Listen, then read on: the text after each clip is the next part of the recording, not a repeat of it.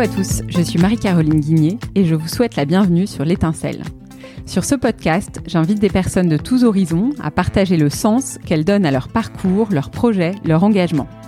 Entrepreneurs, philosophes, sportifs, écrivains et bien d'autres ont accepté de livrer ce qui les anime et de vous dévoiler les clés de leur cheminement.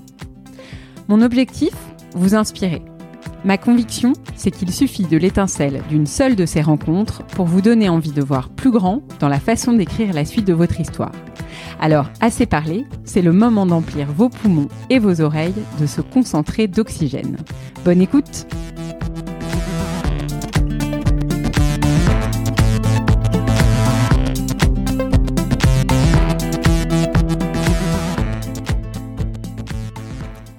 Changer de vie. Un projet qu'envisagerait 7 Français sur 10. L'étincelle se devait de mener l'enquête pour comprendre le pourquoi du comment. Pour cela, j'ai choisi d'interviewer Philippe Gabillet, professeur de leadership à l'ESCP, conférencier et auteur de plusieurs ouvrages de développement personnel à succès, dont Éloge de l'optimisme et plus récemment L'art de changer de vie en 5 leçons. Comme vous peut-être, j'ai connu Philippe Gabillet par le bouche à oreille, quand une amie m'a dit Regarde sa vidéo sur la chance et tu comprendras que rien ne nous arrive par hasard. Et en effet, depuis, le mot hasard a disparu de mon vocabulaire. J'étais donc assez convaincue que l'éclairage de Philippe Gabillet sur le thème du changement de vie serait riche d'enseignements. Et je n'ai pas été déçue. Pourquoi sommes-nous parfois tentés par le changement de vie? Comment bien peser le pour et le contre? Comment construire un projet qui fait du sens pour soi et pour les autres? Comment faire la différence entre fantasme et désir profond Voilà quelques-unes des questions que j'ai réservées à mon invité. Ça vous donne envie de vous joindre à nous? Ça tombe très bien, on vous attendait pour démarrer. À tout de suite Il y a dans tout changement quelque chose d'infâme et d'agréable à la fois, quelque chose qui tient tout autant de l'infidélité que du déménagement, disait Charles Baudelaire. Philippe Gabillet, bonjour. Vous publiez L'art de changer de vie en cinq leçons. Alors, est-ce une invitation à être infidèle, comme le suggère Baudelaire, à tout plaquer, mais dans les règles de l'art? Ah, effectivement, la question, la question pourrait se poser en, ces termes-là. Euh, si ce n'est que Baudelaire euh, précise bien, ça tient à la fois de l'infidélité et du déménagement, puisque c'est celui ou celle qui veut changer de vie, et tout dépend, là on va le voir, ce qu'on met là derrière, il y a un moment ou un autre, euh, de toute façon, l'abandon de ou le renoncement, souvent, à des choix qui ont été faits à un autre moment. Peut-être d'ailleurs que c'était des choix qui avaient été faits de façon forcée. Euh, des choix qui n'étaient pas vraiment les nôtres. Mais toujours est-il que euh, on avait pris un certain nombre d'engagements vis-à-vis de soi-même, euh, d'un point de vue professionnel, social, affectif, etc. Et voilà, ce désir de changer de vie va nous conduire à remettre en question ces engagements-là. Donc, dans ce sens-là, il peut y avoir effectivement cette infidélité, mais on pourrait peut-être, d'un point de vue rhétorique, si vous voulez, se dire est-ce que cette infidélité à des engagements qui ont été pris dans d'autres contextes n'est pas le prix à payer pour garder la loyauté à soi-même? Avant de nous expliquer un petit peu plus hein, euh, ce que l'art de changer de vie revêt, euh, je voulais quand même vous poser la question de savoir pourquoi est-ce que vous avez eu l'idée d'écrire sur euh, le changement de vie? En fait, j'avais démarré euh, tout un cycle de réflexion euh, il y a une petite dizaine d'années autour du thème de l'optimisme, qui avait été euh, un sujet sur lequel j'ai beaucoup écrit. j'ai fait partie des fondateurs de la Ligue des optimistes de France. bon, j'étais parti là-dessus. J'avais aussi beaucoup travaillé sur ce qu'on pourrait appeler l'esprit d'opportunité, c'est-à-dire la chance non pas en tant que hasard, mais la chance en tant que attitude euh, attitude positive vis-à-vis de l'inattendu, ou plutôt mise sous tension positive des inattendus et des aléas de la vie. Voilà. Mhm. Euh, j'ai eu aussi l'occasion d'après de travailler sur l'audace, parce qu'en fait tous ces sujets-là étaient en fait euh, corrélés. Et dans les activités que j'avais à l'époque, vous voyez, d'accompagnement, de, coaching, etc., que j'ai moins maintenant, très souvent la thématique qu'il y avait derrière, c'était j'ai envie de changer de vie, ou plutôt j'ai envie de changer quelque chose dans ma vie qui, par ricochet, changera tout. Voilà. Euh, mais ce que j'entends dans ce que vous me racontez, c'est que vous vous êtes fait euh, par ce livre l'écho euh, d'un besoin de, que vous aviez senti dans les générations, dans, dans les, dans les promotions que vous accompagnez, auxquelles mmh. vous enseignez. quand on creuse un peu, on voit que ce phénomène est un véritable phénomène de société. 7 Français sur 10 affirment envisager de changer de vie, dont 20% fréquemment.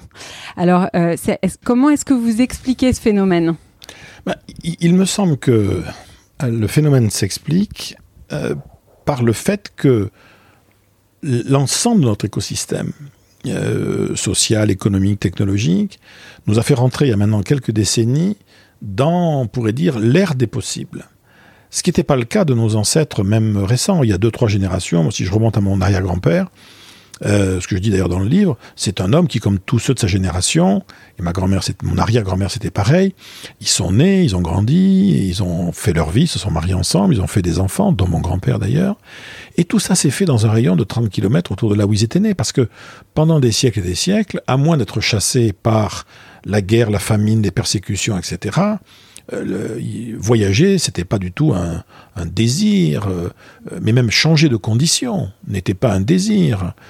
Pendant tous les, siècles où en fait on a essentiellement œuvré pour sa propre éternité, la notion même de projet de vie, de c'est quelque chose qui ça, ça, non, c'était pas dans euh, quelques marginaux avaient quelques aventuriers avaient ça en tête, mais on n'était pas là-dedans. Aujourd'hui, la norme est devenue celle. C'est-à-dire que euh, aujourd'hui, on vous explique votre vie est longue, euh, raison de plus pour pas passer à côté. Cette idée selon laquelle on n'est peut-être pas dans la vie qu'on aurait dû vivre, qui quand on y réfléchit d'ailleurs, bon, on en reparlera, est quelque chose d'assez, d'assez, d'assez invraisemblable, mais pourquoi pas euh, L'idée est aujourd'hui, mon champ des possibles est colossal. Voilà, ça c'est le point de départ là. Si je suis hyper satisfait de tout ce que je vis, je regarde ça comme un spectacle. Ok, très bien, c'est formidable. Je regarde ça à la télé, il y a des portages, des, copains me parlent, ils ont changé de vie, c'est super. Si moi j'ai un niveau de satisfaction correct par rapport à mon existence, je, bon, je trouve ça bien, mais voilà, ça, passe quoi. Euh, au-delà du, plaisir qu'on a eu à échanger avec quelqu'un pendant une soirée, ça s'arrête là. Et puis il y a des moments où, pour des tas de raisons, professionnelles, tensions, conflits, ennuis, des raisons privées parfois, euh, voilà, la, euh, passion, parfois, laisse la place à la tendresse, euh, parfois, elle laisse place à la routine et à l'ennui, euh, voire à d'autres choses. Il y a des moments où on se dit, ah, quand même, est-ce que je suis vraiment sur la bonne histoire? Est-ce que je suis en train de passer à côté de quelque chose? Et si j'étais en train de passer à côté de quelque chose? Vous savez, on a cette, cette notion qui, est, qui est liée à, à la culture des réseaux sociaux qu'ont les jeunes, que j'ai découvert parce que j'étais moyennement concerné par ça, qui est le fear of missing out, le FOMO. FOMO. Voilà, c'est-à-dire fear of missing out, la peur de rater un truc, quoi. Mm. Et, euh, et, donc voilà, alors il y a à la fois ça, et puis on va avoir aussi l'idée que euh, dans le monde de tous les possibles, rien n'est jamais joué totalement définitivement. Par exemple, je pense à des gens, des hommes, des femmes, qui vont avoir atteint la soixantaine, leur fin de vie professionnelle, euh, du moins classique, s'approche, les enfants ont grandi, même ils sont partis. Il faut savoir qu'il y a 70 euh, ans, euh, à ce moment-là, en gros, statistiquement, il restait 4 ans, 5 ans, 6 ans. Aujourd'hui, c'est terminé. Pour peu que vous soyez en plus dans des CSP+, et tout ça, il vous reste 10, 20 ans, 30 ans. 30 ans ou plus. Donc, euh, et parfois, plus on avancera, plus ça sera en, plutôt en bonne forme globalement, si on fait un peu attention à tout ça. Donc ça, ça change la donne, puisque ça signifie qu'aujourd'hui, un homme ou une femme de 60 ans, par exemple, il a devant lui ce qui était l'équivalent d'une vie humaine complète il y a deux siècles. C'est c'est pas c'est pas, rien. Alors bien évidemment, on peut cramer ce temps-là en le passant devant des réseaux sociaux, des écrans, la télé, etc. Et puis on peut se dire, mais tiens, peut-être que ça vaudrait le coup de de, de, de tenter quelque chose. Alors aujourd'hui, ça reste un peu marginal, mais ça augmente quand même considérablement. Et y a, donc il y a ça pour ceux qui sont des seniors, on va dire. Pour ceux qui sont dans la quarantaine, le vieux concept de la crise de milieu de vie, qui n'était pas toujours une crise, c'était, on va dire, parfois un moment d'interrogation, un peu, euh, bon, un, réalignement de planète. Ça, ça existe aussi. Et on, assiste aussi à ça chez des jeunes, c'est-à-dire des gens qui ont 25 ans, qui ont déjà commencé à faire des pré-choix de vie, euh, faire une école de commerce, une école d'ingénieur, etc. Et puis qui, à un moment donné, euh, ils, travaillent pendant un an, deux ans en entreprise, par exemple. Et puis, ils disent, mais attends, mais c'est moi qui veux ça ou en fait je suis en train de réaliser le projet de quelqu'un d'autre? Et je me, je m'en suis jamais rendu compte. Alors là, du coup, je, me permets d'enchaîner sur un point, euh, et je voulais vous parler d'un livre que vous avez peut-être lu, qui s'appelle La révolte des premiers de la classe, euh, qui a été écrit par le journaliste euh, Jean-Laurent Casely, et qui décrit comment ceux qu'on appelle encore les cadres et professions intellectuelles supérieures se tournent de plus en plus vers un retour au métier manuel et concret, boulanger, ébéniste, restaurateur. Pourquoi? Parce qu'en fait, on les appelle des cadres, mais ils n'encadrent finalement plus personne, beaucoup d'entre eux peinent à trouver le sens euh, de, leur contribution dans l'entreprise. Qu'est-ce que vous pensez de ce changement de, de, ce type de changement de vie? Et, est-ce que c'est un épiphénomène ou est-ce qu'on est rentré en fait dans un vraiment un nouveau phénomène de société qui va complètement faire bouger les lignes? Un épiphénomène, euh, je ne sais pas. Un signal faible, probablement. en tout cas, peut-être. Peut-être. Sur la, le malaise, entre guillemets, du cadre, pour reprendre une vieille expression de mon camarade, mon vieux camarade Hervé Seriex, il disait pourtant un cadre, c'est facile à comprendre, il suffit d'ouvrir le dictionnaire et de lire la définition du Larousse, cadre, structure rigide entourant du vide. Et ce qui est clair, c'est que, jour, on ne parlera plus du cadre aujourd'hui, on parlera du manager, mais dans ce qui est la réalité de l'expérience, l'expérience managériale en tant que telle, c'est une expérience qui, dans le fond, euh, peut se nourrir d'une qualité de relation avec les gens qu'on a autour de soi, si on a un petit peu de chance.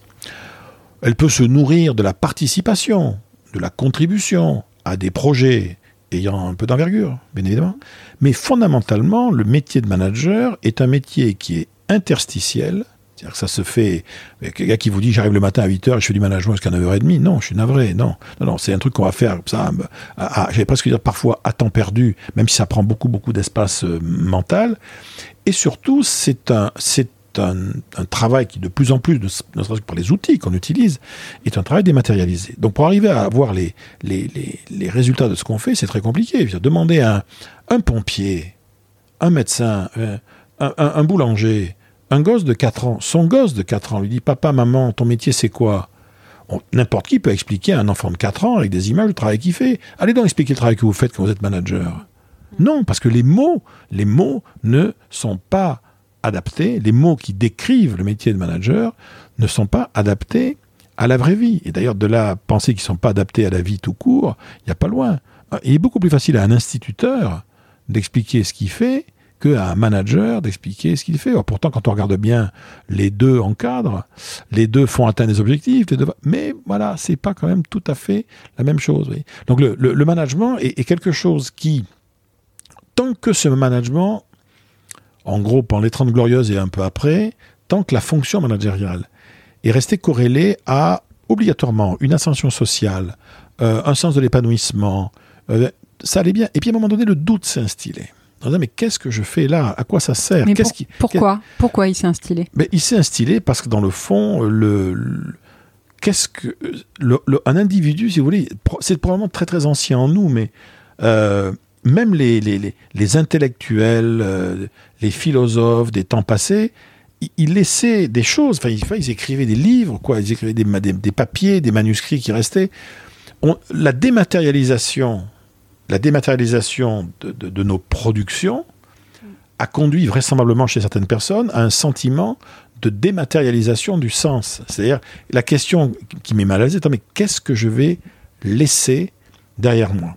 Et ce, retour au, manuel, alors après, il va se jouer différemment selon selon peut-être les, les centres d'intérêt des uns et des autres. Mais oui, le rapport au bois, le rapport à la matière végétale, le rapport à la matière animale ou le produit alimentaire. L'idée d'être dans quelque chose qui me permettra de voir littéralement ce que je fais et d'en tirer des émotions positives qu'on appellera fierté, euh, joie du travail bien fait, etc. Avec d'ailleurs des choix de vie derrière qui iront avec. Peut-être que, et pourtant tu sais qu'on se lève tôt, euh, quand on est boulanger ou qu'on travaille beaucoup, quand on est charpentier ou ébéniste, etc. Mais peut-être qu'en dehors de ça, le temps passé avec euh, ses proches, par exemple, pourquoi pas, ou dans sa vie sociale, va être d'une qualité euh, différente. Alors c'est un pari, hein, c'est un pari comme les autres, parce qu'il ne faut pas se raconter d'histoire. On, voit aussi tous les exemples de gens qui ont changé de vie eh bien, c'est vrai qu'on n'insiste pas trop sur ceux qui ont changé de vie puis qui sont revenus après la case d'épargne. Bon, mais voilà, j'ai essayé, j'ai essayé, mais j'aurais pas dû. Mais à la limite, vaut mieux ça d'une façon générale, vaut mieux toujours avoir des remords que des regrets. C'est-à-dire, j'ai essayé, ça n'a pas marché, plutôt que de, de, porter sur, derrière soi une espèce de poids imaginaire. Ah, peut-être que si j'avais essayé, ça aurait. Ben non, mais non, voilà, on a essayé, ça a donné ça. Complètement. Il vaut mieux agir, de toute façon. Il vaut, mieux agir. Et on y reviendra un peu plus tard, justement, sur l'importance de l'action. Alors, ça nous amène sur le point des obstacles, euh, en fait, à franchir, parce que ce changement de vie, il est loin d'être facile. Euh, et si vous annoncez cinq leçons euh, dans un livre, ça peut être assez tentant de penser que c'est un choix qui est facile, mais finalement, quand on lit le livre, on se rend bien compte que, que le chemin n'est pas aussi simple.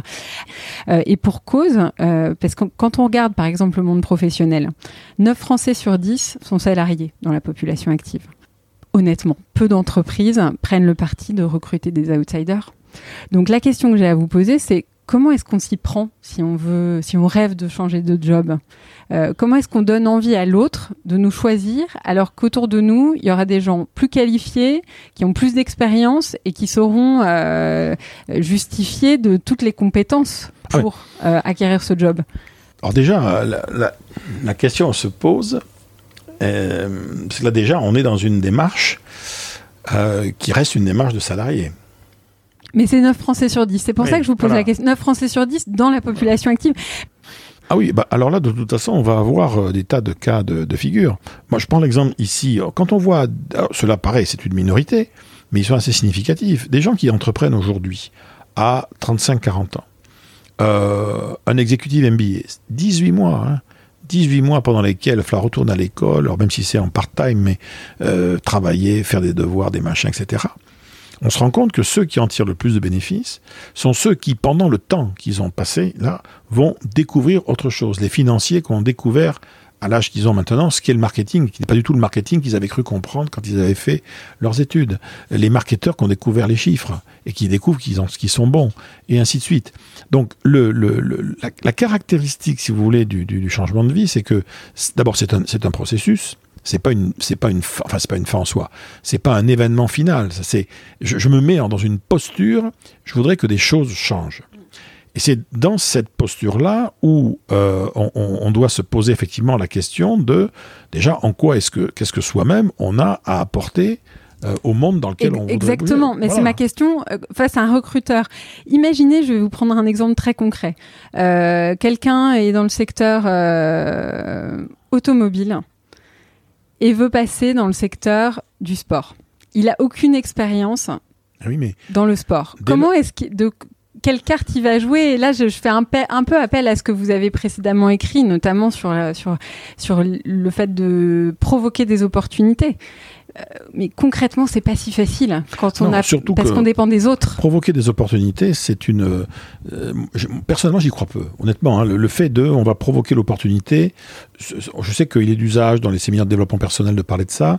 Non, je crois que le, point de départ, c'est la constitution de soi en tant qu'opportunité. Donc, euh, à un moment donné, vous attendez, vous avez des gens, ils veulent changer de vie, mais à l'état, au jour où on se parle, à l'heure où on se parle, ils ont tort. En ce sens, ils partent pas sur les bonnes bases. Parce que c'est bien beau de dire, euh, voilà, je veux travailler dans le sport, etc. Mais il est légitime de dire, mais monsieur, madame, vous voulez travailler dans le sport, mais et donc, vous, avez quoi apporter Vous avez une compétence? Vous avez ah non, j'ai un désir.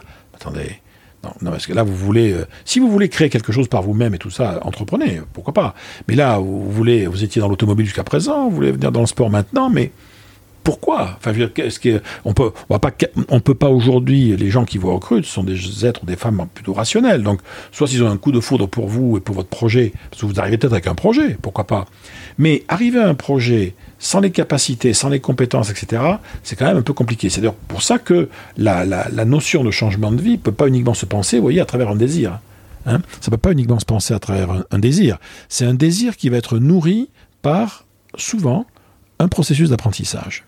Euh, je veux changer de vie, mais dans ce cas, qu'est-ce que je vais devoir apprendre pour faire ça? Et d'ailleurs, on pourrait même aller plus loin. Je veux changer de vie. Voilà, j'étais dans l'automobile, mais je veux être dans le sport. Mais pourquoi est-ce que je suis pas dans le sport aujourd'hui? Qu'est-ce qui fait que je me suis retrouvé dans l'automobile? Le, sport, ça vient d'où? C'est vieux cette affaire-là? C'est déjà tout petit? Euh, Qu'est-ce qui s'est passé? Parce que s'interroger sur ce que ça dit de, soi, en fait. Je vous donne un exemple très concret. En, en développement professionnel, quand on, voyez, on fait un entretien, ça arrive d'ailleurs qu'on fasse ça en recrutement ou en coaching, peu importe. On fait un entretien avec quelqu'un.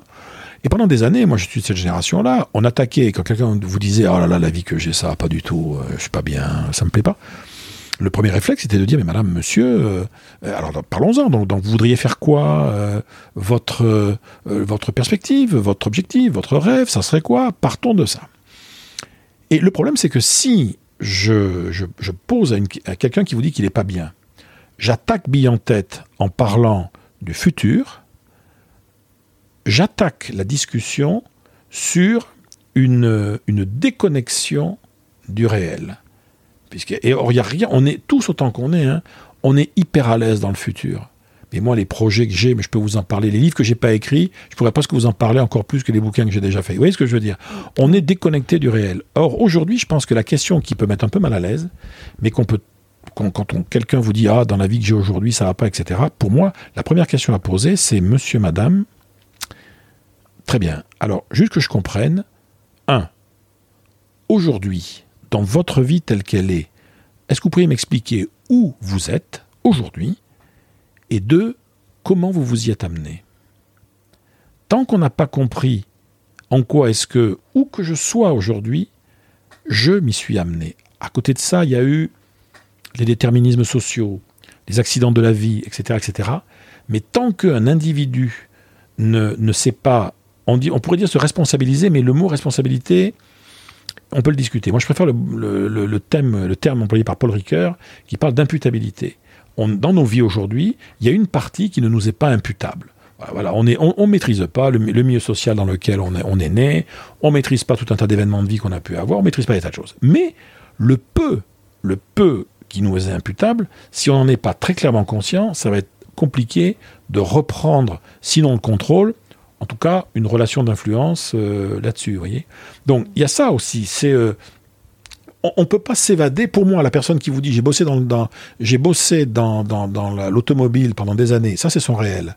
Moi, dans le fond, j'ai toujours voulu, c'est euh, faire, faire être dans le sport. Eh ben, oui, mais ça, c'est de l'imagination, c'est ce qu'on appelait, euh, c'est ce que le philosophe Clément Rosset appelait des arrière-mondes.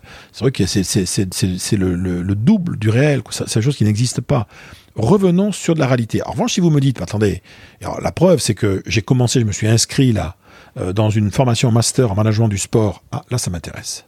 Et puis moi-même, je me suis remis euh, dans le club dont, je fais partie depuis des années. J'ai pris des responsabilités dans la gestion du club ah, très bien. Vous voyez, là, on va commencer à discuter. En fait, on, redevient acteur de son propre cheminement et on n'attend pas que l'opportunité arrive, on la provoque, on en est mm. une soi-même et effectivement, on commence à poser des premières étapes. C'est ce que vous appelez les bifurcations. Les bifurcations. C'est parce que ce qui est le plus dangereux dans le changement de vie, c'est lorsque ça reste au niveau de l'imaginaire et d'un imaginaire de fuite dans le futur. Demain, demain quand les enfants seront grands, demain quand je serai à la retraite, demain quand. Mais si on n'a pas démarré dès maintenant, tant qu'on n'a pas démarré, tant qu'on n'a pas ancré dans le réel, quitte à ce que cet ancrage d'ailleurs, on le remette en question après. Euh, C'était pas le bon choix, j'aurais dû en faire un autre. Mais au moins, on a une réalité euh, de mmh. formation, d'interaction, d'exploration de nouveaux territoires avec laquelle on peut, on peut travailler. Mais tant qu'on reste dans la projection intellectuelle, ce qui est d'ailleurs le cas des gens qui, qui vous disent alors vous voudriez changer de vie, 9 sur 10 qui disent oui, mais attendez, sur les 9 sur 10 qui disent oui, il y en a 8, ils se posaient même pas la question avant que vous la leur posiez. Certainement. Et alors il y en a d'autres qui sont confrontés, je pense, à un autre obstacle qui est la peur la peur d'échouer, la peur de se tromper, la peur de se mettre en insécurité financière. Elles sont multiples les peurs. Alors moi j'avais envie qu'on creuse un peu ça mhm. parce que on, a quand même, euh, j'ai envie de dire des schémas un peu divergents euh, entre l'aspiration de 70% des Français à changer de vie et euh, ce qu'on ressent dans la société comme quand même une injonction à réussir, à, à pas trop sortir des rails. Est-ce que vous pensez pas qu'il y a quand même quelque chose d'ordre un peu culturel dans cette peur qui paralyse un peu les Français dans, dans, dans le passage à l'acte? Oui, là, on, ça serait effectivement euh, euh, déraisonnable de dire le contraire. Il est clair qu'il y a une dimension euh, très euh, conservatrice globalement dans la société. Sauf dans certains univers euh, euh, où on sait, où le, chez des jeunes par exemple, dans des quartiers parfois moins favorisés, où commence à se faire l'idée que si on ne prend pas ce risque-là, on ne s'en sortira pas. En revanche, celui ou celle qui a commencé à être, qui est un inclus, donc il a, il a une famille, il a un salaire, il a un appart, etc. La remise en question de ça euh, risque d'être challengée très fortement par l'environnement. L'environnement amical, familial, social, tu ne te rends pas compte, à ton âge, tu vas pas faire ça, mais t'es fou, t'as pensé à tes gosses, t'as pensé à nos vieux parents, etc. ça, c'est absolument incontestable. En revanche, je reviens sur ce que vous disiez tout à l'heure, la peur. La peur, c'est donc une des émotions fondamentales, et dans le fond, la peur, c'est l'émotion du risque.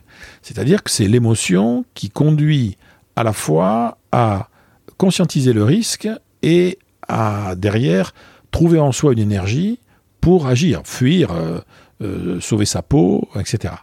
Donc euh, la, peur en tant que telle, elle est, elle n'est pas négative du tout, hein. pas, pas, toujours. Hein. Il y a des, la peur, elle peut être dynamique. Hein. Mm. Mm. Seul l'inconfort rend vigilant. Quoi. Bon.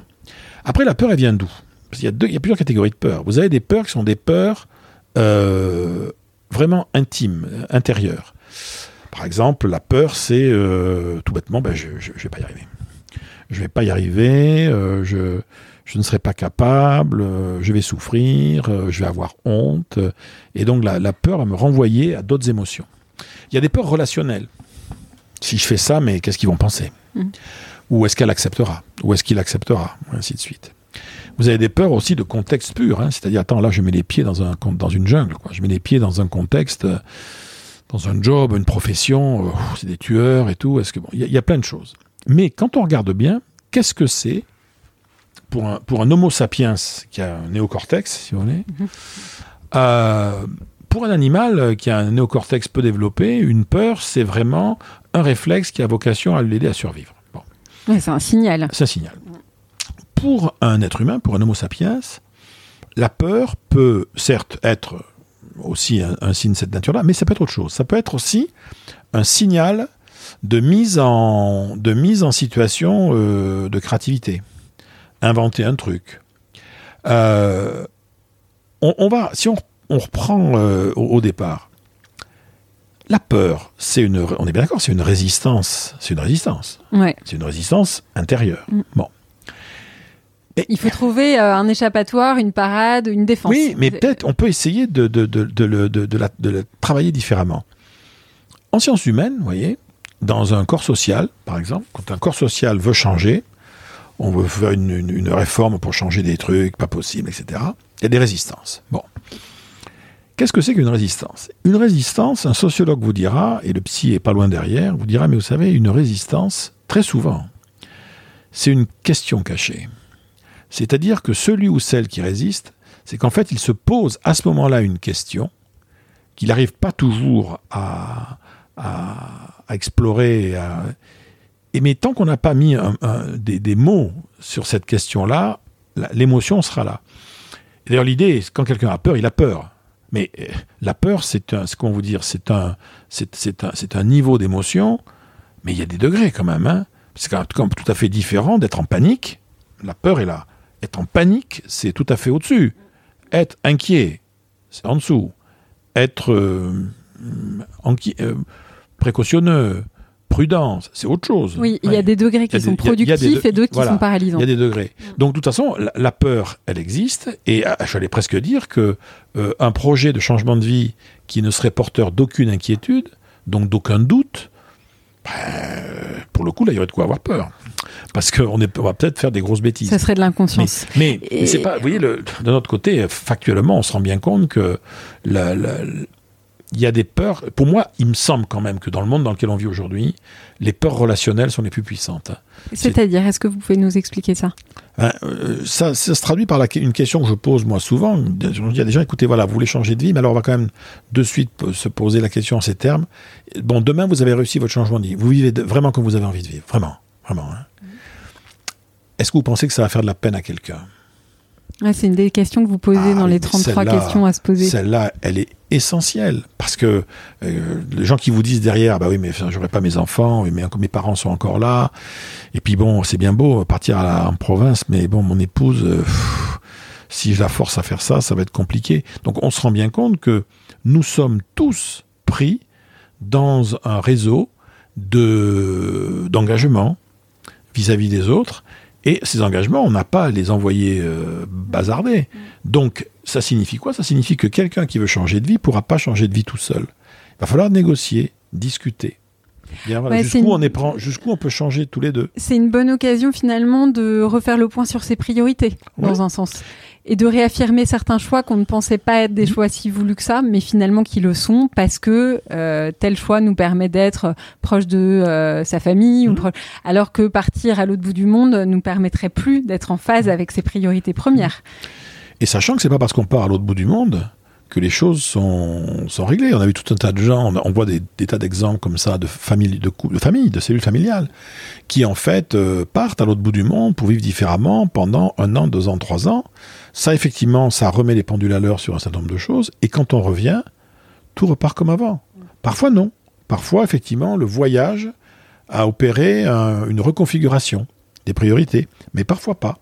Et on, on se retrouve peut-être pas à l'endroit où on était, mais dans la même économie relationnelle que celle pour laquelle on était parti.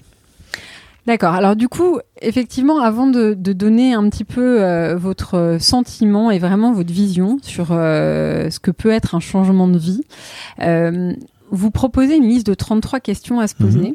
dont effectivement la question de savoir si vous feriez de la peine à quelqu'un en opérant ce changement. Si vous deviez retenir une ou deux, deux questions importantes de cette liste qui est quand même euh, vaste. Hein, 33 mhm. questions, on se rend compte de l'enjeu qu'il y a derrière. Euh, qu'est-ce que vous auriez envie de dire à quelqu'un qui a envie de changer de vie et lui dire écoute, il y a une question qu'il faut que tu te poses absolument, c'est celle-là? Ah ben Déjà, euh, d'ailleurs, je vais vous dire, les, les, questions pour moi clés, on les a toutes vues depuis qu'on a commencé à, à échanger tous les deux. La première, clairement, c'est où tu es et comment tu t'es amené là. Euh, finalement, c'est flashback sur le passé. Elle est très Quelles sont tes À partir de maintenant, euh, deuxième question, s'il y avait quelque chose à changer en priorité, ça serait quoi? Parce que le coup du le grand chambardement, on change tout, on repart à zéro, on va tout balader, ça c'est du romantisme. Donc c'est pour moi c'est pas du réel, c'est euh, c'est le double, c'est un arrière-monde imaginaire. La réalité c'est quoi?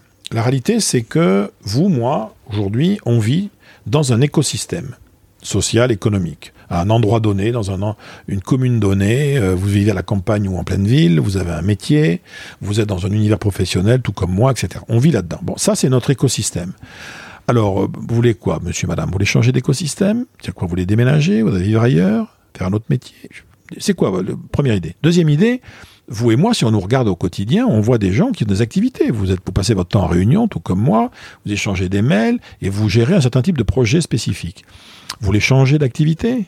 Vous faites du marketing, vous voulez faire du théâtre, vous voulez faire de la boulangerie, ou vous voulez devenir plombier, mais c'est quoi l'activité? Donc, vous voyez, l'écosystème, on, on peut changer, l'activité, on peut changer. Troisième élément, votre économie relationnelle aujourd'hui, c'est quoi?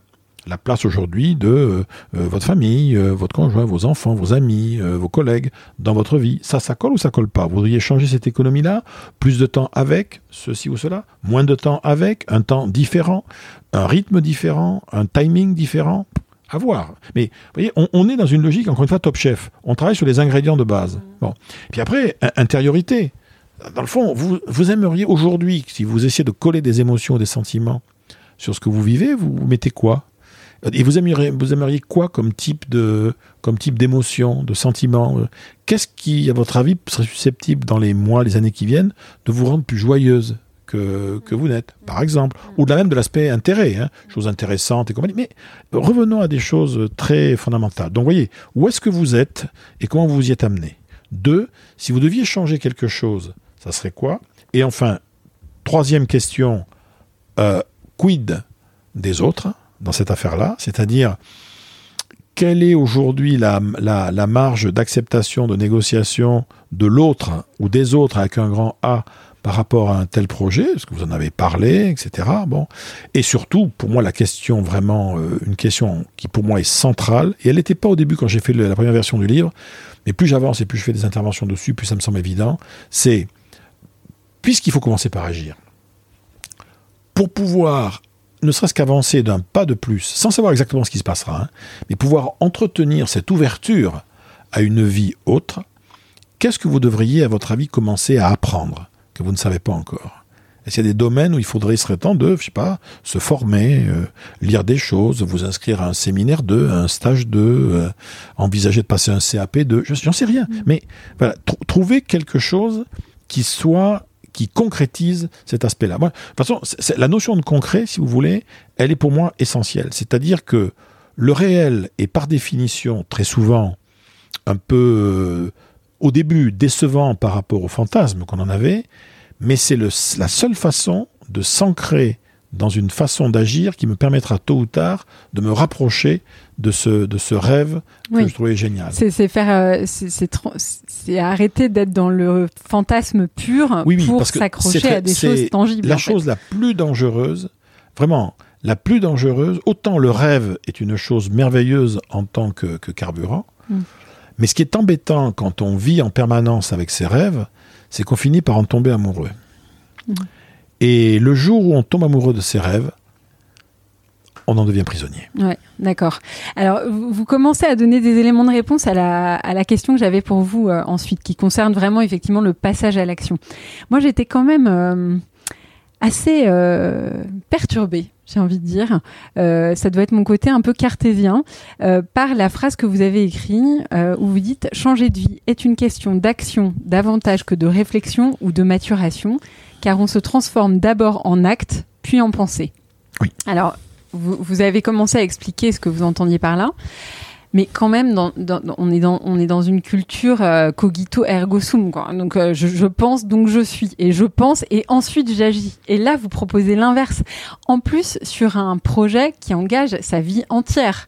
Commencer par agir sur le changement de vie, mais donc, donc, quoi? Donc je balaye euh, finalement d'un revers de la main toute la réflexion. Parce qu'on a, on a l'impression dans le livre, si vous voulez, qu'il y a toute la partie réflexion. Posez-vous toutes ces questions. Euh, il y en a 33 intéressantes sur lesquelles vous pouvez réfléchir.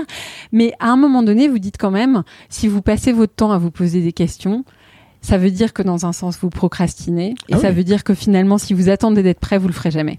Ah, ça, c'est, alors, ça, c'est une, c'est un, un, un axiome vraiment un axiome qu'on retrouve d'ailleurs dans beaucoup de situations. Hein. Euh, les jeunes entrepreneurs, euh, c'est si j'attends d'être, ne jamais rien entreprendre et la, malédiction de celles et de ceux qui ont attendu d'être prêts.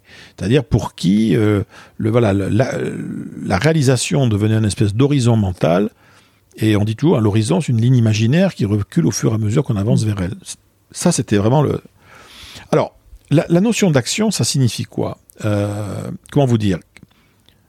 Tant qu'on est dans la réflexion, d'abord on échange avec les autres, d'être dans la réflexion, c'est en parler, avec cette idée que faut laisser maturer. On est dans une conception d'ailleurs cartésienne de la décision. Quand je dis des cartésiennes, je pense donc je suis. C'est un axiome qui a été posé et qu'on peut d'ailleurs défendre. Hein. Mais il est discutable, je, pense. Il est discutable, mais il est culturel. C'est pour ça que je vous en parle. Je pense qu'on a le, poids de cette culture, et c'est pour ça que, par opposition, quand les gens parlent de changement de vie, les, on visualise un saut dans le vide. Alors, en tout cas, il y a un saut. En tout cas, il y a un saut. Il y a, même si, mais ça peut être un petit saut, ça peut être un pas de côté. Puis ça peut être un pas de côté. C'est ce que vous suggérez finalement. Hein, déménager. Attendez, mais réorganiser son appartement, ranger jeter. C'est un pas de côté. Arrêter de fréquenter systématiquement les mêmes restos et se dire tiens, à partir de maintenant, moi j'adore aller au resto rencontrer. Je change de resto toutes les semaines. Je vais aller sur Google, je vais chercher, je change de resto. Voilà. Je change de. Au bout d'un moment, euh, je, vais, tiens, je vais faire, j'ai une liste là, j'ai une petite liste euh, qui me fait un, ah, qui culpabilise un peu. C'est tous ces gens avec qui j'ai perdu contact depuis tant d'années, qui étaient, on était au collège, au lycée, etc. Ah, ça serait tellement facile, je pense, de les retrouver via. Allez, je, me, un par semaine, au moins, j'appelle. Tiens, salut, ça fait 30 ans qu'on ne s'est pas vu, ou 20 ans. Euh, voilà, ça te dirait. Peu importe, oui, non, bah, mais je me mets moi-même dans une situation, on va dire, je me mets euh, sous tension d'un inconfort positif. Voilà, on peut, on peut aussi euh, faire ça. Ce que je veux dire, c'est que l'idée de la, de la hum, action, la, bonne décision de vie, c'est un vrai sujet. On est effectivement dans une logique cartésienne où on dit, voilà, une bonne décision de vie, surtout si elle est vraiment, euh, il y a du changement à la clé, c'est une décision qui a été pesée. Peser le pour et le contre. Prendre conseil, etc. Mais le problème, c'est que euh, cette idée selon laquelle la qualité d'une décision se construit avant qu'on la prenne, elle est tout à fait légitime, mais elle nécessite trois critères. Mhm. Ils sont très importants. Il faut Oui. avoir du temps. Il faut être sûr qu'on dispose à l'instant T de la totalité de l'information concernant la question, donc on est omniscient, et surtout, elle suppose qu'on est dans un environnement stable. Mais imaginez qu'on soit dans une situation parfois un peu d'urgence, qu'on n'est pas sûr d'avoir toute l'information, et surtout qu'on n'est pas sûr et certain que le monde dans lequel notre décision va s'appliquer euh, ressemblera au monde dans lequel on la prend, on se rend compte que une décision de vie, en tout cas aujourd'hui dans le monde qui est le nôtre, c'est peut-être en fait une décision qu'on va prendre une fois pour toutes, n'importe laquelle, et après, une fois qu'on l'aura prise, on fera tout pour la rendre bonne. C'est-à-dire que la qualité d'une décision de vie se construit, contrairement à une décision technique d'ailleurs, hein, parce que quand il y a une panne de moteur, tant que j'ai pas trouvé la cause de la panne du moteur, je peux rien faire. Mais dans le côté d'une panne de vie, par exemple, il y a probablement des causes dans le passé. Mais est-ce que j'ai vraiment besoin de les connaître pour recréer de nouvelles conditions d'action dans le futur? Ça se discute. C'est là où je dis que c'est l'action qui va régler le problème. Et c'est, euh, euh, je, je vous donne un, exemple. Le gars qui vous dit, euh, moi, de toute façon, je veux faire de la musique, etc. Ok, est-ce que c'est une bonne chose, une mauvaise chose, même dans son entourage? Attendez, à un moment donné, on verra bien ce que ça donnera, mais la musique, ça me branche. Qu'est-ce que je fais? Bon, je, prends euh, mon, téléphone et je m'inscris, je m'inscris, tiens, là, à Paris, boulevard Sébastopol, un truc qui s'appelle la Maison des Sons. Je m'abonne. Comme ça, je peux y aller toutes les semaines, prendre des cours de chant, de piano, machin. Je, je, je paye, voilà, je fais mon chéquier ou ma carte bancaire, je me le paye. Ça marchera ou pas, mais je verrai. Je m'inscris, je vais rencontrer, je décide là, dans mon je prends mon agenda et je vais aller, tiens, à la Philharmonie de Paris, je vais me faire au moins un truc par mois. Ça me coûtera des sous, mais au moins ça sera un acte d'engagement. Quand je dis on passe d'abord à l'action, et le fait de passer à l'action va pour le coup véritablement remettre les choses en, en place. J'ai un, copain qui voulait partir vivre en... Il avait découvert Venise à l'occasion d'un voyage. Et il dit, mais dit le Venise que j'ai vu dans les petites rues, etc., c'est ce Venise-là qui m'intéresse. Moi, le Venise, Place Saint-Marc, tout ça, bof. Et avec son épouse, ils ont décidé de, de, de, de faire ce choix-là. Disent, bon, on va s'installer là-bas. Alors, on y va, on n'y va pas. Bon, mais alors qu'ils étaient en train de réfléchir, la première décision factuelle qu'ils ont prise, écoute, on ira ou on n'ira pas, mais tu sais ce qu'on va faire déjà? On va se mettre à l'italien. Ils ont pris des cours, ils se sont inscrits. Ils se sont inscrits, ils ont donc payé pour se payer des cours d'italien. Et bien le fait de faire prendre ces cours d'italien, continuer à nourrir indirectement le projet, le machin, etc. Ouais, en fait, c'est Voilà. la connexion avec le réel Voilà. dont vous parliez Donc tout à euh, l'heure. voilà, quand on me dit, moi je voudrais vivre comme ça, je dis, mais qu'as-tu commencé à faire Mm. Qu'as-tu commencé à faire qui annonce cette vie future dont tu rêves? Si la réponse est, ben, pour l'instant, je me tâte encore, je dis, ben, dans ce cas, il faut qu'on discute sur, voilà, il faut que tu fasses quelque chose, mon, mon ami. Ce que tu veux, mais il faut faire un truc, quoi. Mm. Si on passe, tant qu'on passe pas à l'action, ça n'existe pas. J'ai une, une image, je terminerai avec ça, Ouais. juste pour vous dire, mais j'ai un, un très bon ami qui s'appelle Bernard Flavien, qui est un grand coach, Mhm. qui m'avait raconté une histoire, pour ça je rends à César ce qui lui appartient, mais j'avais adoré ce qu'il m'avait dit. Il m'a dit, tu vois, il me dit, quand Shakespeare a écrit Hamlet, il fait dire à Hamlet une phrase euh, mémorable qui est to be or not to be. Il dit, mais ça, ça date de l'époque de Shakespeare, quoi. Shakespeare réécrivait Hamlet aujourd'hui, Hamlet ne dirait plus ça.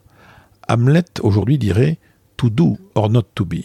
C'est-à-dire, soit je fais, soit je ne deviendrai jamais rien. Intéressant. Et je pense effectivement très vrai, euh, dans le sens où si on n'a pas entrepris, c'est peut-être que le désir n'est pas Oui. si grand que ça, et c'est une bonne façon de refaire le Bien point sûr. tout simplement sur son désir profond. Euh, alors, vous, par- vous parlez aussi euh, de se rendre disponible au changement. Pour moi, c'est un petit peu moins fort, euh, en tout cas c'est comme ça que je l'ai perçu, un peu moins fort que se mettre en action, Euh, mais ça rejoint un petit peu ce que j'ai beaucoup aimé euh, dans, dans, votre vidéo sur la chance. Est-ce que vous pourriez nous expliquer un petit peu ça? Qu'est-ce que c'est pour vous se rendre disponible au changement? C'est pas juste attendre, c'est Peut-être pas il y a quelque chose de plus puissant oui. là-dedans. En gros, quand derrière cette, cette idée du changement de vie, il y a quand même deux grands scénarios qui se, qui se dévoilent. Vous avez des gens qui vous disent, non, je change de vie parce que voilà la vie que je voudrais avoir, quoi. Je voudrais vivre à la campagne, euh, je voudrais travailler avec la nature, euh, je voudrais avoir des, euh, trois chèvres, je voudrais, mais malgré ça, je voudrais quand même avoir un écran plat, quand même, hein, avec le Wi-Fi et tout. mais ils ont un projet, quoi. Il y a un truc. Et il y a ceux qui vous disent, j'ai une vie, mais alors, une vie sans intérêt, qu'est-ce que je m'en... Mais ils n'ont pas pour l'instant. Juste, il y a un espèce de sentiment d'insatisfaction par rapport voilà, ben, l'écosystème, l'activité, les relations, euh, ce qu'on en éprouve, etc. Et donc, parfois, le changement de vie va consister déjà à se donner le droit, se donner la permission. Euh, pour certains, déjà, le, fameux, ne serait-ce que le fait d'explorer des arrière-mondes, c'est-à-dire se donner le droit de penser à des vies autres, est déjà quelque chose de très important parce qu'ils sont de milieux où au contraire euh, on, ne se permet pas euh, d'envisager un, autre changement de vie, on ne se permet pas de, surtout quand on carbure, vous voyez, à l'engagement, la promesse faite aux parents. Donc se rendre disponible au changement, c'est déjà dans un premier temps se laisser déjà le droit d'imaginer autre chose. Se laisser le droit. Et ensuite, peut-être activer la machine à petits choix. Euh, l'exploration, par exemple, la curiosité pour d'autres territoires. Et dans tous les territoires qu'on va l'explorer, peut-être que la grande majorité, on sera venu, on aura regardé du bon que non, mais bon, pas plus que ça, tant on fera autre chose. Mais s'intéresser à d'autres choses, c'est aller euh, et là écouter peut-être son désir intérieur. Tiens, euh, je ne sais pas de quoi ma vie de demain sera faite, mais tiens, c'est vrai dans le fond, j'aurais adoré savoir dessiner. Ah bon? Pourquoi? Parce que vous ne savez pas dessiner? Ah ben non, je ne sais pas dessiner du tout. Euh, vous avez appris? Non, non, non, mais même, vous voyez, il y en a, ils font ça naturellement. Je dis, mais attendez, ça, c'est les génies. Mais euh, pour dessiner, c'est comme tout. Hein, c'est comme la, comme tout. Hein. si vous n'avez pas été formé, mais ça vous intéresse. Ah, des fois, j'ai envie, comme je me dis, ah, j'aimerais bien savoir dessiner. Mais ça vous coûte quoi? Allez explorer ça. Ah, ou même peindre peut-être, ou bien faire de. Euh, ou, bricoler. Tiens, aller, chez Casto ou chez Leroy Merlin, prendre des cours euh, de bricolage. Mais vous voulez en faire Non, je peux en faire quelque chose, mais je sais pas, ça me, je me dis que ça me ferait, ça m'intéresserait. Si ça se trouve, ça vous intéresse. Si ça vous intéresse pas, tentez le coup. Au moins, vous le saurez. Il y aura une porte qui se fermera et une autre qui s'ouvrira. La disponibilité, c'est aussi, à un moment donné, se remettre en curiosité par rapport au monde. vous avez des gens qui sont porteurs de quelque chose. Une vocation, un désir, un truc qu'ils auraient voulu faire quand ils étaient jeunes, ils n'ont pas pu le faire, et ça remonte, remonte, remonte régulièrement. Euh, ils sont pas sur la bonne, euh, ils sont pas sur la bonne euh, voie parce que pour des raisons sociologiques, familiales, etc. Ça c'est pas, ça a pas voulu être fait comme ça. Très bien. Et puis il y en a simplement, ils sont partis sur des voies. Il apparaît que ces voies où ils en ont fait le tour, ou en tout cas c'est peut-être pas les bonnes, mais ils n'ont pas obligatoirement la voie alternative pour l'instant. Donc avant, de, ça sert à rien de dire, ben non, je vais pas changer de vie, je sais pas pouvoir aller où. Ben, c'est pas, c'est pas grave. L'idée, c'est de se dire, remets-toi, remettez-vous dans une logique. Et si ça se trouve, déjà pour pouvoir faire ça, parce que nos vies sont pleines quand on y réfléchit bien. Attendez, mais si vous voulez faire ça, il va falloir commencer à renoncer déjà à des petits trucs. Hein. Les 7 euh, heures que vous passez devant la télé, euh, peut-être ramener à 5, hein, ou à 3, ou à 2. Mm. Le temps que vous passez sur les réseaux sociaux à regarder la vie des autres, on va peut-être essayer de ramener ça à une heure ou deux. Hein. Mm. En revanche, peut-être ça serait intéressant si vous, avec votre page LinkedIn, ça serait peut-être intéressant pour une fois vous contribuer. Vous n'avez pas des choses intéressantes à raconter, à mettre sur votre page LinkedIn Ce serait pas, pas mal ça. Pourquoi pas? Et l'idée étant, voyez, de se mettre dans une logique différente. Et dans votre livre, vous parlez aussi de le, du fait d'aller à la rencontre de l'autre, et c'est ce que permet euh, la mise en mouvement finalement, parce que quand on est seul à cogiter, on reste seul dans sa tête. Euh, quand on se met en mouvement, on va forcément être en interaction avec d'autres. Et vous parlez de l'importance de l'autre et de l'ailleurs. Euh, moi, j'aime beaucoup cette philosophie parce que je pense que effectivement, le changement de vie fait peur parce qu'on ne peut pas tout prévoir, mais la beauté de la vie aussi, c'est que quand on provoque des choses qui nous tiennent vraiment à cœur, on se rend compte que globalement sur notre chemin, on va faire des rencontres qui vont certainement nous emmener euh, dans, une, dans une direction qu'on n'avait pas forcément imaginée au départ mmh. et qui va peut-être nous faciliter la route. Vous êtes, vous êtes d'accord ah, avec ça? D'accord. De toute façon, c'est quelque chose qui est ancré extrêmement profondément probablement en nous. Parce que la, l'humanité et l'hominisation n'ont pu se constituer qu'à partir du moment où un, collectif s'est créé, mais il y avait aussi un désir de créer le collectif. Un être humain, d'un point de vue très éthologique, d'un point de vue animal, même si c'est un animal social, il a quand même des nécessités fondamentales non négociables. Vous et moi, on a besoin d'agir, soit pour nous enfuir, soit pour inventer, soit pour agresser, mais si à un moment donné on est coincé dans l'action, on est en inhibition de l'action, on ne peut plus avancer, ni reculer, ni rien, on est coincé en tension, ça s'appelle le stress et ça peut finir gravement. Donc on a besoin d'agir. On a besoin, vous et moi, on a besoin d'avoir notre place sur un territoire. On en a besoin d'un un territoire virtuel, réel, votre appartement, votre famille, votre bureau, votre zone de responsabilité. Nous sommes des animaux à territoire. On en a besoin. Et pour ça, il y en a d'autres autour, avec qui des fois on va être en partenariat ou en alliance sur des territoires, voire parfois on sera en compétition. Et on a besoin de trouver un achèvement social, c'est-à-dire que tout ce que l'on fait ait un sens. Bon, mais le sens de ce que l'on fait, c'est pas nous qui allons le décider. Souvent, il va être décidé par d'autres. C'est d'autres qui vont nous dire c'est génial ce que tu as fait, formidable. Oh merci, tu m'as tellement aidé. Ce que vous avez fait, c'est on vous en fait. Bon, donc on a véritablement, on fonctionne avec autrui. De même, la nature humaine, mais depuis la nuit des temps, fonctionne sur le don et le contre-don. C'est un vieux, vieux, vieux principe d'anthropologie. C'est que, bien sûr, on, est, on peut être en compétition sur un certain nombre de choses, mais la compétition est tout à fait naturelle en termes lorsqu'il y a des ressources rares. Mais parfois, lorsqu'il y a du risque, par exemple, partagé, le réflexe n'est plus obligatoirement celui de la compétition, c'est parfois celui de la réciprocité. Hein, c'est euh, Jean-Edouard Grézy qui avait écrit ce très beau livre qui s'appelle œil pour œil, don pour don, mm. euh, où on dit que voilà, nous sommes aussi des animaux qui aimons rendre ce que l'on nous a, euh, ce que l'on nous a donné. Donc tout ça, je dirais, euh, peut rendre aussi, à la fois d'ailleurs plus optimiste sur la nature humaine, peut pas faire de mal. Hein. Et ça, ça fait partie de ça, se dire, mais dans le fond, je vais vous dire, si le gars, la personne vous dit, mais dans ma nouvelle vie, on a envie de lui dire, mais dans votre nouvelle vie, monsieur, madame, elle sera peut-être tellement géniale, cette nouvelle vie, que vous allez attirer d'autres gens dedans, et peut-être que votre nouvelle vie à vous fera sens pour d'autres. Mm, Oui, on se rend compte que souvent dans les changements de vie, on commence à attirer des gens qui sont différents de ceux qu'on a. Parce qu'ils seront aussi intéressés par cette aventure-là. Hein. Euh, si ça se trouve, un certain nombre de gens attendent aujourd'hui de rencontrer quelqu'un qui sera sur une logique de changement qui pourrait peut-être, pourquoi pas, être la vôtre. Mm. Alors justement, si on, reste ancré dans le réel, est-ce que vous avez un bel exemple de changement de vie dont vous aimeriez nous parler? Ah ben, Moi j'ai trouvé, euh, je trouve que ça, c'est très récent, j'ai eu une émission sur... Euh, euh, sur Europe 1, je crois, il y a quelques temps, là-dessus, et je me retrouve à parler du changement de vie avec un monsieur, je ne connaissais pas. Et le monsieur en question, il est, c'est un ancien directeur de l'informatique, dans une, un très très très grand cabinet de conseil mondial. Et un jour, il en a eu, mais ras la casquette. Mais lui, son projet était, euh, depuis, depuis enfant, ça, ça, ça, traînait. Parce que son grand-père l'était, etc. Et il a dit, mais moi, je ne pourrais pas expliquer pourquoi, j'ai pas, je voulais être boucher. Et il est devenu boucher, il a passé tous les diplômes, etc. Sa femme... À quel âge? Oh, il avait 35 euh, ou 40 ans. Il a trouvé ça tout à fait intéressant.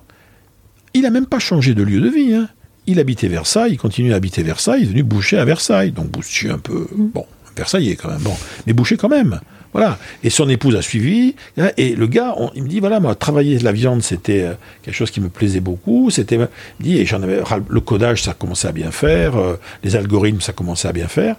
Et il me dit, et derrière, ça a tout changé, parce que ça a changé même, ça a par certains côtés changé aussi mon caractère, puisqu'il est devenu beaucoup plus apaisé, les urgences qui continuent à exister dans le métier d'artisan, hein, évident, mais elles ont pris une autre nature, et la personne vous dit qu'en fait, dans le fond, euh, il a changé. Mais en fait, quand les gens vous disent qu'il change, après, c'est un, point de vue de psy, si vous voulez, mais hein. on ne change pas. Ce qui change, en revanche, c'est l'interaction avec les autres, notre environnement, et parfois nous-mêmes. Vous avez des gens, parfois, ils changent de caractère simplement parce qu'ils se sont réconciliés avec eux-mêmes. Donc, bien évidemment, ils, ne se baladent plus en permanence avec leur pire ennemi euh, juché sur leur épaule. Mm. Donc, on reste absolument les mêmes, mais en revanche, notre relation avec les éléments clés autour de nous, elle, elle va bouger. C'est vrai que dans le fond, ce gars s'était réconcilié avec son environnement professionnel.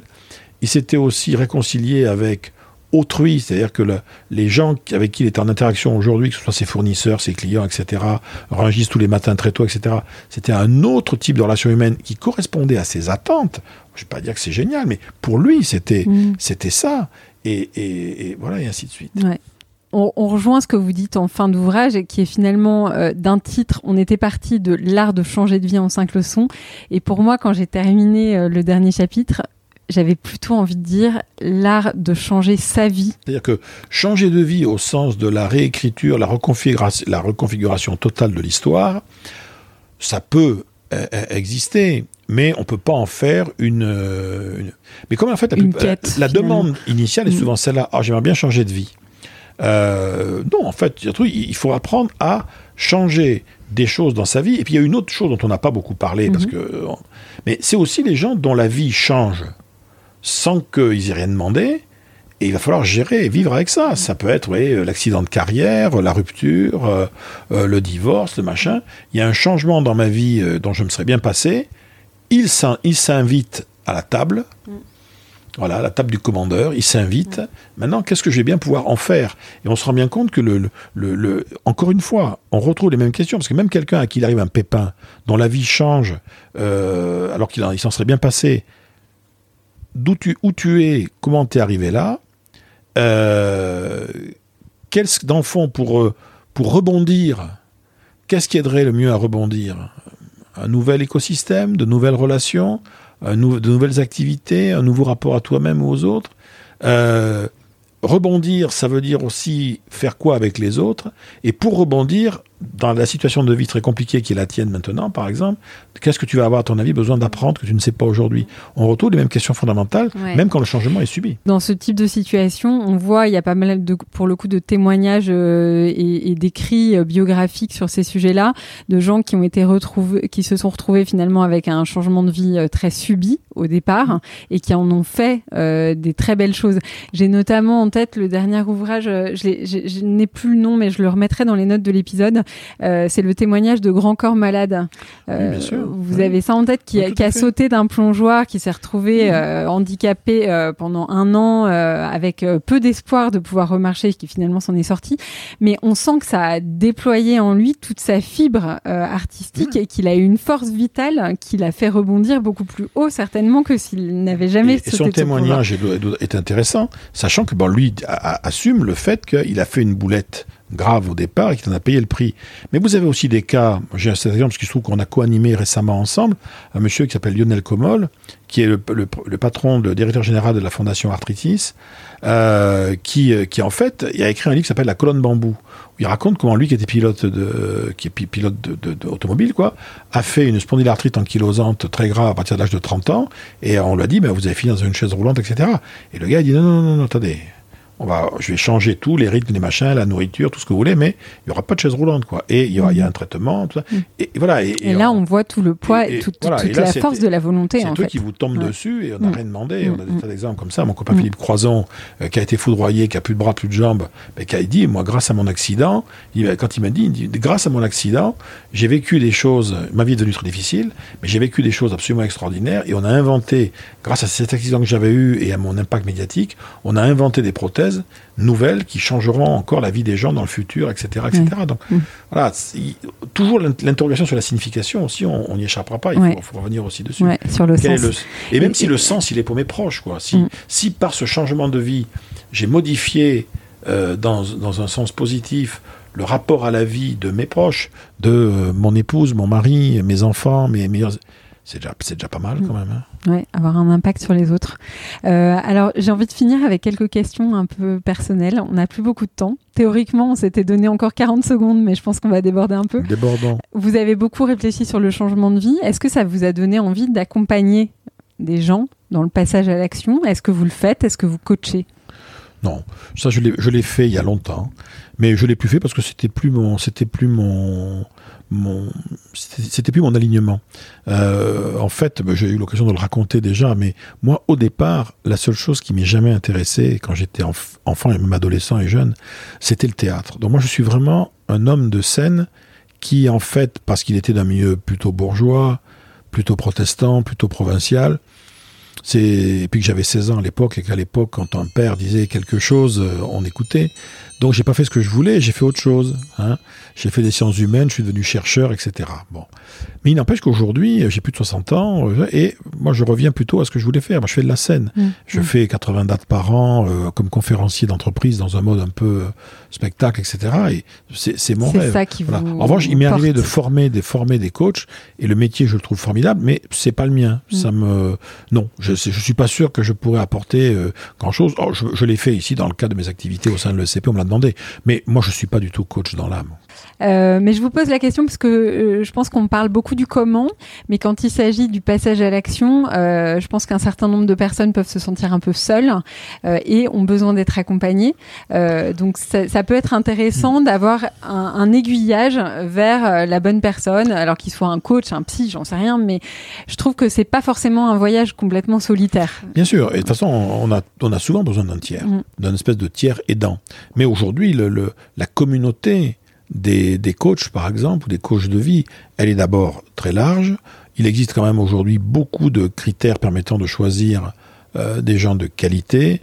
Moi, je dis souvent, hein, vous trouvez un coach, euh, dès l'instant où ce monsieur ou cette dame est certifié, vous avez la preuve qu'il est supervisé, il a des bons avis, euh, ça vaut le coup de, de l'appeler, Oui. d'en Ouais. discuter. Voilà. Mais je pense aussi que l'accompagnement individuel est un, est, est un vrai métier. Voilà, moi je suis un griot. Non, mais vous êtes dans votre rôle d'inspirateur. Voilà. Euh, Et je pense que c'est déjà euh, une pierre euh, très importante à l'édifice.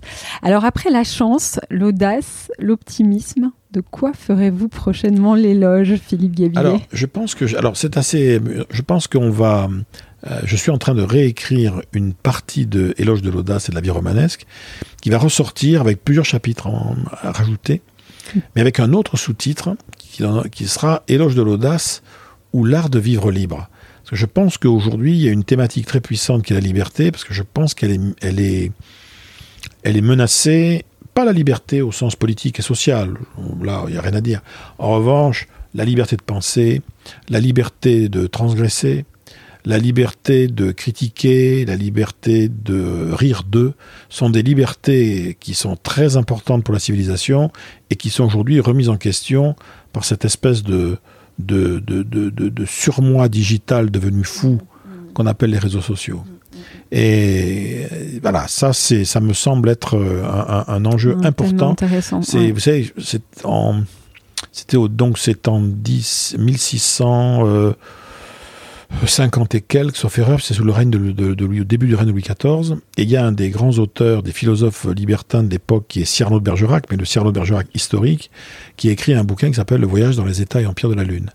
Et il raconte dans ce voyage imaginaire, bien sûr, que les lunaires, qui sont censés être un contre-modèle par rapport à ce qu'est la société du, de Louis XIV à l'époque, les lunaires ont des tas d'habitudes très très différentes, et entre autres, quand ils se quittent, euh, ils ne se disent jamais au revoir ou adieu parce que ça a un caractère un peu définitif qui ne plaît pas.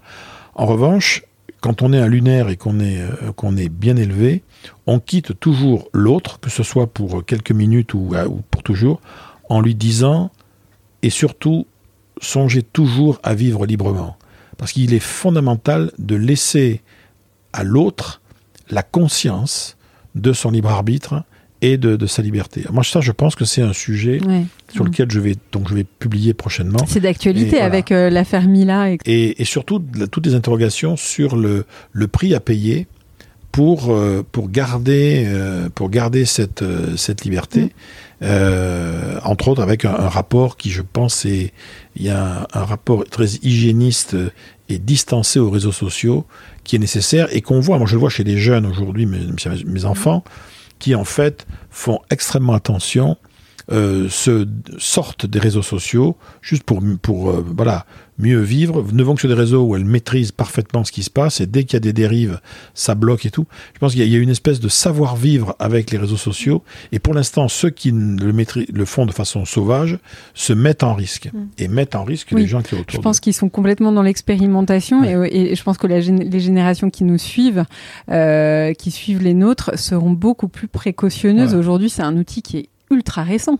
Alors, euh, je voudrais finir avec une euh, dernière euh, question sur le thème de mon podcast qui est l'étincelle. L'étincelle, c'est de partager le pouvoir d'inspiration de certaines personnes. alors, vous, vous écrivez rencontrer, c'est croiser le chemin d'un passionné qui vous emporte dans son monde. J'ai adoré cette phrase. qui avez-vous rencontré sur votre chemin dont vous aimeriez nous parler? Moi, quand j'étais plus jeune, beaucoup plus jeune, j'avais pas obligatoirement une immense confiance en moi. Et euh, j'ai rencontré euh, quelques personnes, quand je pense à des, des, mes tout premiers patrons, euh, des gens qui m'ont fait très rapidement douter de ce que je croyais être mes incompétences. Et, qui disaient, mais avant, tu dis que tu n'es pas bon là, mais tu, tu, peux me le prouver. Enfin, c'est, on va voir. T'en es sûr Pourquoi Peut-être qu'en fait. Et ça, ça m'a beaucoup, euh, beaucoup, beaucoup, beaucoup frappé. entre autres par rapport à, à la. Euh, à la prise de risque. Moi, aujourd'hui, je suis quelqu'un qui vit de sa prise de parole, si vous voulez. Je fais des conférences, des machins, etc., que je fais payer par les entreprises, voilà. Donc, je dirais, je peux pas me. Voilà, je suis, je suis obligé de délivrer une, performance de qualité en mode, quelque que j'ai 5000 personnes dans la salle ou peu importe, quoi. Et ça, euh, au début, vous m'auriez dit que quand j'avais 12-13 ans, euh, j'adorais le théâtre pourtant, hein, mais j'adorais le théâtre devant des salles de 40 euh, personnes, quoi. là, j'aurais été bon. Donc ça, en, termes de agir dans la, accepter de oser agir et oser faire ce que tu as envie de faire. j'ai toujours eu la chance de rencontrer des, des patrons qui m'ont, quand j'étais beaucoup plus jeune, m'ont dit mais tiens, tu, tu, si ça se trouve, tu peux, tu, tu peux essayer. Euh, et donc ça, ça a été des faire choses... Douter de son incompétence, c'est assez joli. Faire douter de son incompétence. et ça avait démarré avec ma maman, qui était, euh, quand j'ai cherché, j'étais universitaire moi au départ, et quand j'ai cherché du travail, c'était en 83, l'été 83, j'en ai marre, je, je lâche l'université, et je dis, je vais travailler dans la vraie vie, quoi, je vais aller en entreprise. Et j'envoie des tas de CV à l'époque, tout ça, il y avait déjà des problèmes de chômage, bon, différent d'aujourd'hui, mais et je me fais jeter de partout parce que moi à l'époque je sors de Sciences Po, euh, j'ai fait des sciences humaines, bon, et tout le monde me dit tous les, je rencontre des gens quand même, hein, monsieur, mais vous avez fait une école de commerce? Non, ah bon, vous avez fait science, vous avez fait, euh, euh, vous êtes ingénieur peut-être? Pas du tout, vous êtes juriste? Non plus. Retournez à vos chères études, ça sert à rien. Et ma mère, euh, qui elle était, euh, elle dirigeait un centre d'orientation professionnelle et elle me voyait vraiment décontenancé parce que là j'avais un vrai vrai doute. Et je me disais qu'est-ce que je vais faire quoi de ma vie? Bon. Et ma mère avait eu cette remarque, elle m'a dit écoute, elle dit mais tu prends pas le problème dans le bon sens. tu sais faire quoi? Je dis mais tu sais bien je sais rien faire. Je ne sais rien faire de mes dix doigts. En plus je suis pas bricoleur, je sais rien faire quoi. Dit non non mais c'est pas. On va mieux réfléchir. Je suis sûr que tu sais. Je dis bon alors attends si on, si on part par là bon alors si je sais bien, je sais vraiment bien rédiger vraiment. J'étais un bon rédacteur, je, je crois que je le suis resté. J'avais déjà une très bonne aisance à l'oral, avec un petit trac, un petit stress, mais je m'en sortais toujours très très bien. Et j'étais reconnu autour de moi comme étant un garçon qui avait, ça c'était information Sciences Po probablement, j'en sais rien, mais j'avais un très bon esprit de synthèse, même sur des sujets que je connaissais pas. Et ma mère me dit, mais voilà, ben voilà, je te demande ce que tu sais faire. Tu sais faire tout. Je dis, mais maman, c'est pas un métier. Elle me dit, bien sûr que si. Ça s'appelle consultant. Mmh. Et on était en 83, et elle me dit, écoute, voilà, tu sais ce qui va se passer, tu vas devenir consultant, et tu vas, des gens vont te payer pour t'expliquer leurs problèmes, et tu les aideras en mettant de l'ordre là-dedans à trouver des solutions. Et, mm. bon, et sur le coup, je sais vraiment ce que j'ai fait. Je suis resté dans le monde du conseil pendant euh, une petite dizaine d'années.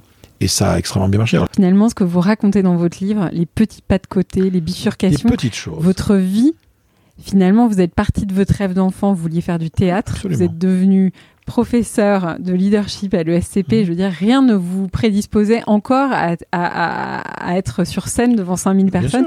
Et au final, et au final, étape par étape, vous revenez sur scène. Bien sûr. Et, quand je pense à tous les, projets que j'ai sur scène pour les années à venir, il y a de quoi faire. Mm. On vous a déjà dit que vous aviez la voix de Bakri. Oui. non, j'ai sa voix, mais j'ai sa tête en plus souriante. voilà. C'est un acteur que j'aime énormément. C'est aussi un acteur que j'aime énormément. Et du coup, je me, ça, ça, vous a rendu très sympathique quand je vous ai écouté la première fois en podcast. Et on est tous les deux du Sud, sachant que moi, j'étais plus j'ai grandi, j'ai fait mes études à, à Bordeaux, alors que lui, lui a grandi, a fait ses études à Cannes. Je vous remercie beaucoup, Philippe. Merci infiniment. Une très très euh, bonne conversation. Et je vous souhaite bon vent dans vos projets et vos futurs pas de côté. À bientôt. Merci Marie-Claude. Merci beaucoup. Merci beaucoup. Avant de vous quitter, un petit mot encore. Tout d'abord, un grand merci pour votre confiance et vos encouragements qui me donnent littéralement des ailes. Si vous aimez le podcast, n'hésitez pas à vous abonner, vous recevrez les notifications du prochain épisode. Et si vous avez envie de réagir à la conversation, de me contacter, de me proposer de nouveaux invités, vous pouvez m'envoyer vos messages sur Instagram sur le compte l'étincelle.podcast, l'étincelle tout attaché et sans accent, .podcast. J'ai hâte de vous lire. À très vite.